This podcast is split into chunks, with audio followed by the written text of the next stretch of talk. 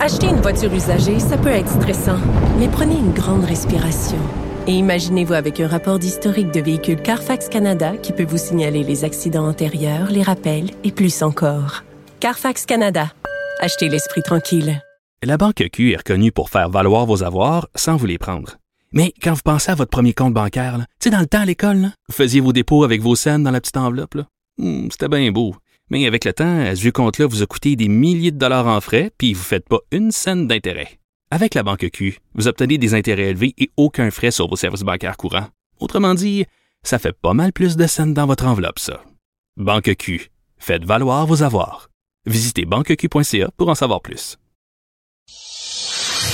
Oublions jamais de placer les choses en perspective. Ça aurait dû être une grande célébration. C'est quand même gros ce qu'on nous a fait. Très significatif pour bien comprendre tout ce qui s'est passé. Un professeur, pas comme les autres. Luc la liberté. Luc, salut. Oui, bonjour Geneviève. Bon, tu es exceptionnellement avec nous aujourd'hui à cause des tristes événements qui se sont produits en fin de semaine Oui. aux États-Unis.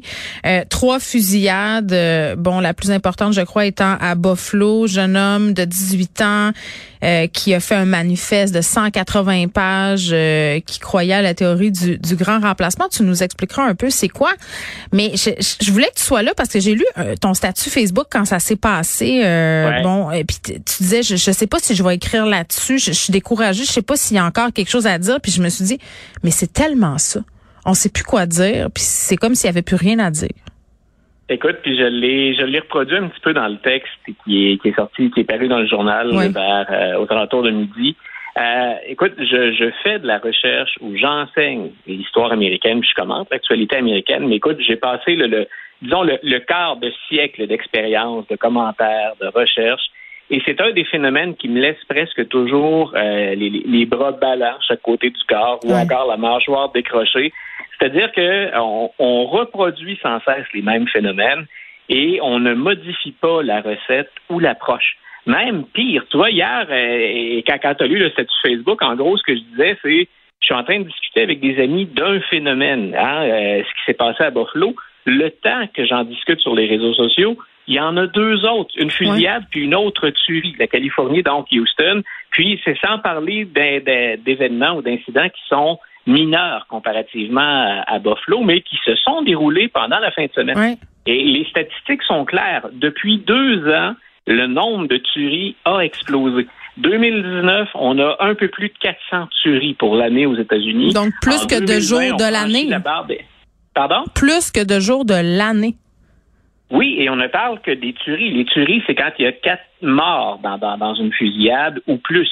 Ouf. Donc, il y a plein d'autres incidents qu'on qu'on rapporte pas. On a même atteint autour de 38 000 personnes là, qui, qui sont décédées du, du recours ou de l'utilisation des armes à feu.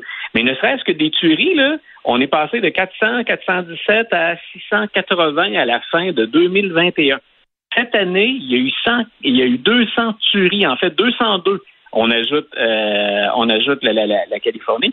Il y a eu 202 tueries depuis le début de l'année. Le mois de mai n'est même pas terminé. On explique Donc, ça on- comment, on- cette hausse-là? C'est la radicalisation, c'est la haine en ligne, parce que là, je disais, la, la, en ce qui a trait à Buffalo, le jeune homme avec son manifeste qui croyait au grand remplacement. Un, c'est quoi ça, le grand remplacement? Bon, c'est ça. Ça s'accompagne d'un autre phénomène. On pourra élargir un peu aussi, parce qu'il y a de nombreux indicateurs à observer là-dedans. Mais ce qui va de pair, ce qui évolue en parallèle avec les tueries, ce sont les crimes haineux. Et ce qu'on appelle le grand remplacement, ça fait un certain temps déjà que ça circule. Ça a d'abord circulé outre-mer, ça a été très populaire et ça l'est encore malheureusement en France. C'est-à-dire qu'on ouvre les portes toutes grandes à l'immigration et dans le cas des États-Unis, c'est pour remplacer cette majorité blanche qui se voit les hommes blancs américains, ceux qu'on a appelés les angry white men pendant longtemps, eux, ils savent que d'ici 2040, 2050, les blancs vont être minoritaires aux États-Unis. Il y aura plus de 50 de représentants des diverses minorités. Et dans les discours les plus, les plus acharnés, puis même dans les discours politiques, il y en a certains qui disent que c'est l'approche du Parti démocrate. Regardez, on veut noyer le pays d'immigrants de sorte que le Parti républicain, mais les plus conservateurs, disparaissent ou aient moins d'impact. Lui, il a cru à ça. Tous les républicains ne sont pas comme ça. Tous les sites conservateurs ne disent pas ça. Mais les plus extrêmes, les plus polarisés, radicalisés, affirment ce genre de choses. Et tu vois, ça a eu des échos, ça, pour ce jeune tueur. Mais il n'est pas seul. C'est ce qui est encore plus dramatique. Il ne faudrait pas penser que Buffalo est un incident isolé. Il y en a eu d'autres. On a ouvert le feu sur une synagogue. Euh, on a ouvert le feu à Texas El Paso. Euh, quand on parle de crimes haineux, là, moi, c'est ce que je relayais dans l'article midi. Je suis même allé faire un tour euh, virtuellement, bien entendu, au département de la justice aux États-Unis. Il y a une section complète réservée aux crimes haineux. Ça donne le tournis juste de regarder la page d'accueil et ce qu'on appelle les hate crime news, hein, les nouvelles des crimes haineux. Et on se dit, mais on gère tout ça. Et, comment réagit-on aux États-Unis? C'est complexe parce que là-dedans, il y a des écarts de pauvreté, la richesse, il y a la violence, la culture des armes à feu, euh, les services sociaux. Mais une des choses, moi, qui me sidère à chaque fois, c'est que jamais on ne va dans la direction de rendre les armes à feu moins accessibles. Non, mais c'est dans la Constitution. On revient toujours à ça, puis le lobby des armes à feu. Puis même après Sandy Hook, là, je veux dire, où on disait là, de leur côté, là, des gens adeptes des armes, que ça prenait des gentils armés pour lutter contre les pas gentils armés. Autrement dit, armons les profs dans les écoles. Ah, écoute, c'était moi, j'avais fait une démonstration mes étudiants en classe de tout le matériel qu'on rendait disponible aux écoles pour protéger les enfants. On n'enlève pas les armes. On a des matelas de gymnase qui deviennent hein, des, gilets par balles, des sacs d'école, euh, des cahiers. Mais donc, toutes les mesures étaient faites ou mises en place, pensées pour ne pas qu'on ait à légiférer sur les armes à feu. Mais ça, ça devient une escalade qui est absolument sidérante. Euh, qui est presque anecdotique aujourd'hui, mais je tenais à te donner l'exemple aussi. Euh, la Cour suprême, on le sait parce qu'on en a discuté tous les deux, puis mm. ça, a défrayé la chronique un peu partout. La Cour suprême va se prononcer fin juin, normalement, autour de la question de l'avortement presque en même temps, il y a un autre jugement qui va mériter notre attention. En tout cas, j'espère que nos, auditeurs ou les, passionnés d'actualité politique vont surveiller ça. La Cour suprême va se prononcer sur la réglementation des armes à feu de l'État de New York. Et, c'est un des États où il y a une réglementation assez forte. Et tu n'as pas le droit dans l'État de New York de circuler avec une arme à moins de te sentir menacé puis d'être capable de justifier que tu as besoin d'une arme ou que les, craintes ou les menaces qui pèsent sur toi soient suffisamment grandes que tu aies besoin de porter une arme. Donc, on dit, ben, vous sortez pas d'une arme, euh, vous sortez pas de chez vous avec une arme.